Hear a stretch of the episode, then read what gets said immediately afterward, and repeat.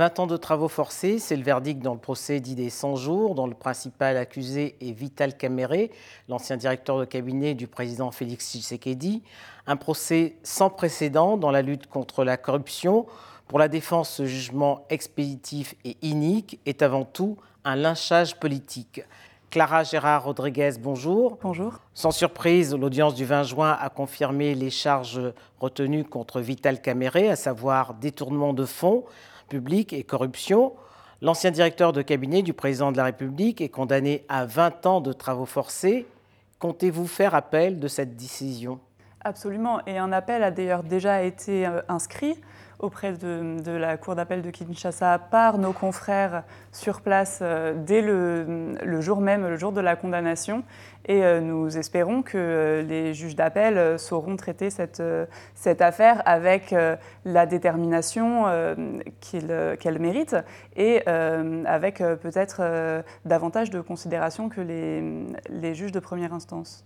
Et qu'espérez-vous?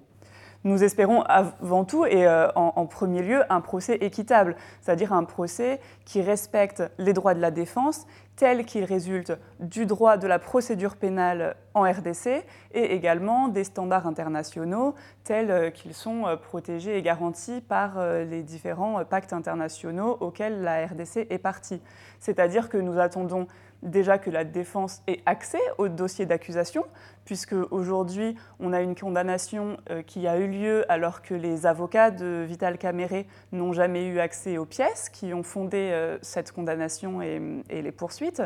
Et euh, nous attendons également que le procès se déroule dans une ambiance davantage confiante et détendue que ce qui a pu être le cas en première instance puisque euh, le procès a quand même eu lieu euh, dans des, circonstances très particulières.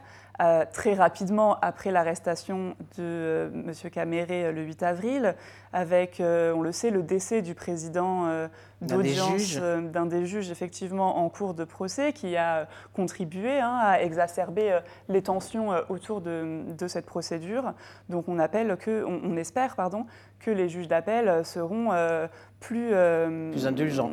alors, pas tellement plus indulgent, c'est pas de l'indulgence qu'on demande, mais davantage respectueux de la procédure pénale congolaise et des standards internationaux, et euh, qu'ils sauront euh, traiter cette affaire euh, dans mm, le cadre procédural, mais également dans l'ambiance, l'organisation qui garantissent les, droits de la défense. Alors pour la partie civile, les 2000 pièces contenues dans le dossier accablent Vital Caméré et ses co-accusés. C'est donc un procès économique et non pas un lynchage politique comme le prétend la défense. Mais ce qui est très surprenant, c'est que, vous le dites vous-même, les parties civiles cite ces 2000 pièces de procédure qui, euh, selon elle, fonderaient la condamnation de Vital Caméré, mais la défense n'a pas eu accès à ces 2000 pièces. La défense n'a jamais pu constater l'existence de ces pièces et, a fortiori, ce qu'elles contiennent.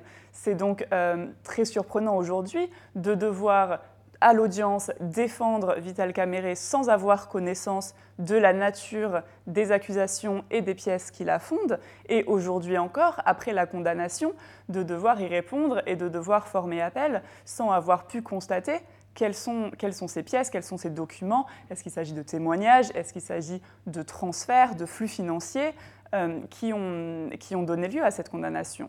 Alors Vital Caméré dit que ce n'est pas lui qui est visé, mais le chef de l'État, car lui n'était que le superviseur de ce programme présidentiel. Aurait-il fallu entendre le président de la République dans ce procès? Il aurait sûrement, euh, dans, tous les cas, dû entendre, fallu entendre davantage de personnes impliquées dans ces, processus, ce, programme de grands travaux, ce programme des 100 jours, puisque Vital Caméré est finalement arrivé à son poste donc de directeur de, cabinet alors que les contrats avaient déjà été euh, signés, alors que le, le programme avait déjà, euh, avait déjà commencé. Et euh, on se rend compte finalement que l'instruction lors de, lors de l'audience a été menée euh, exclusivement à charge et qu'aucun des, ou en tout cas pas suffisamment de témoins ou de personnes dont les noms ont été cités lors du, lors du procès ont été entendus. De la même manière, le, co-accusé de Vital Kamere, Jamal Sami, a longtemps demandé à ce qu'il soit procédé à des constatations sur place pour pour euh, vérifier si les maisons avaient bien été construites. Lui a toujours dit qu'elles avaient été. Vital ah bah, bah, justement, à propos des maisons, sur les 3500 mhm. maisons qui étaient attendues euh, euh, dans ce programme, seuls 200 ont été livrés. Mais ce qu'on sait aussi, c'est que les 57 millions de dollars qui finançaient ce programme ont été décaissés. Alors, mais les, maisons n'ont jamais, euh, les autorités judiciaires, que ce soit lors de l'enquête ou lors du procès, ne sont jamais allées constater si ces maisons avaient effectivement été livrées, si elles avaient été montées. C'est-à-dire que euh, Jamal Sami, donc sans vouloir euh, euh, me prononcer à, la place de ses avocats, a toujours affirmé que les maisons avaient été retenues dans des containers contre sa volonté, enfin en tout cas euh, pour des causes qui échappaient à son ressort, et à aucun moment des constatations n'ont été faites. Donc euh, c'est pour ça qu'à nouveau c'est très difficile pour nous de nous prononcer et de défendre notre client de la manière la plus efficace possible sans avoir accès à l'ensemble de la procédure. Avant le verdict, vous envisagiez de saisir le groupe de travail euh, des Nations Unies. Euh, est-ce qu'une action, quel, pourrait être l'impact de cette action? Tout à fait. Donc, le, groupe de travail des Nations Unies euh, sur la détention arbitraire a d'ores et déjà été saisi. Il, siège à Genève. Nous l'avons saisi selon la procédure que l'on appelle d'appel urgent en raison du risque que fait peser la détention sur la santé et sur l'intégrité physique de M. Vital Caméré. Puisque aujourd'hui, euh, on sait qu'il est, qu'il est détenu euh, à la prison euh, de Makala, qui est extrêmement surpeuplée, qui a été construite dans les années 60 pour 1500 détenus et qui aujourd'hui en compte près de 10 000. Monsieur Vital Caméré euh, lui-même, et ça a été constaté par un médecin en détention, souffre de problèmes respiratoires chroniques. Et dans le cadre que l'on sait de, l'épidémie euh, de Covid-19, sa détention fait peser un réel risque sur sa santé. Donc c'est euh, dans, dans ces conditions que nous avons décidé de saisir le groupe de travail des Nations Unies sur la détention arbitraire, parce que, outre donc ce risque, la détention de Vital Caméré ne répond pas aux exigences de la procédure pénale congolaise, euh, notamment pour des raisons de délai qui ont expiré sans que sa détention euh, soit prolongée formellement par un juge, mais euh, qui est également contraire aux standards internationaux tels qu'ils découlent du pacte des Nations Unies sur les droits civils et politiques.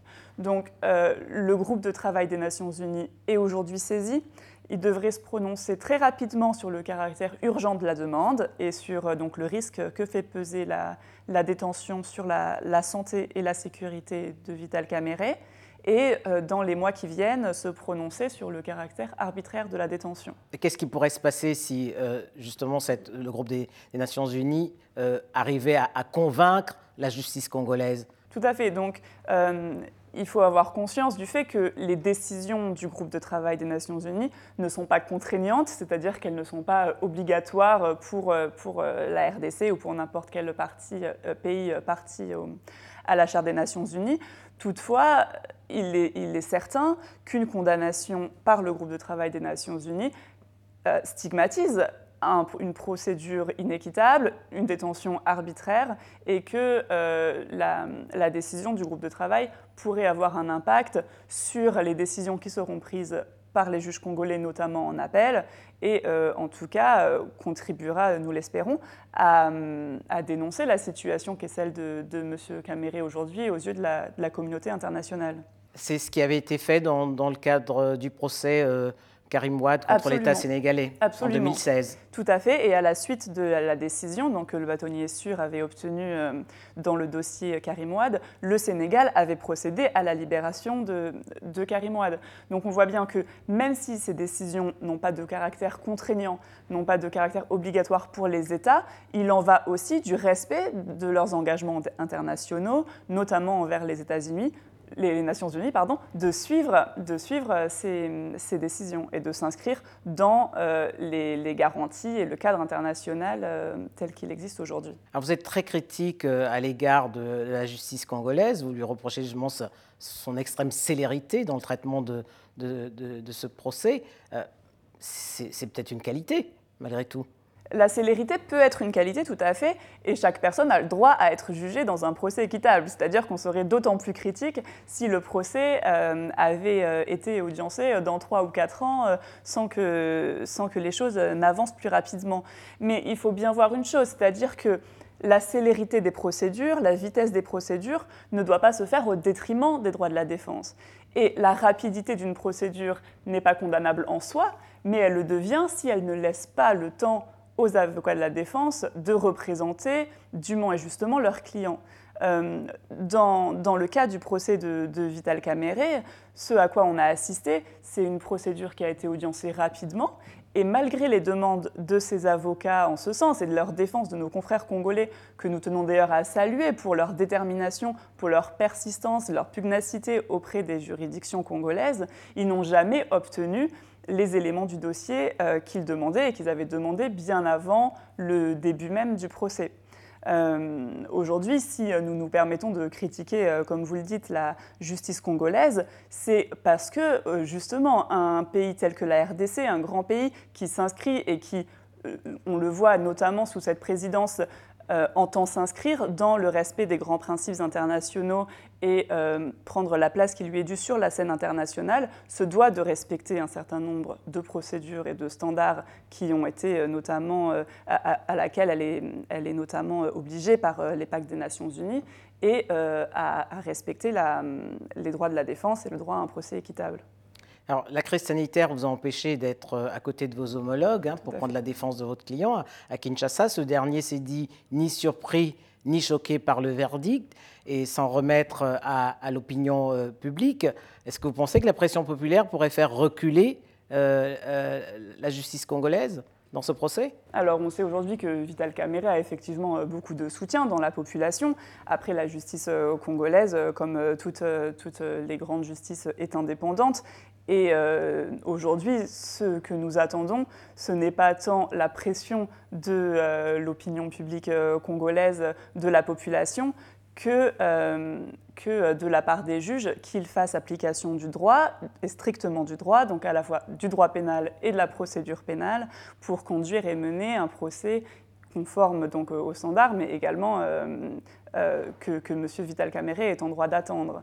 Et euh, nous sommes confiants sur le fait que si le procès est mené à bien en appel, si la défense est autorisée à débattre des pièces du dossier euh, avec le procureur, avec les avocats de, de, la partie civile, nous obtiendrons satisfaction en appel. Clara Gérard Rodriguez, merci. Je vous remercie.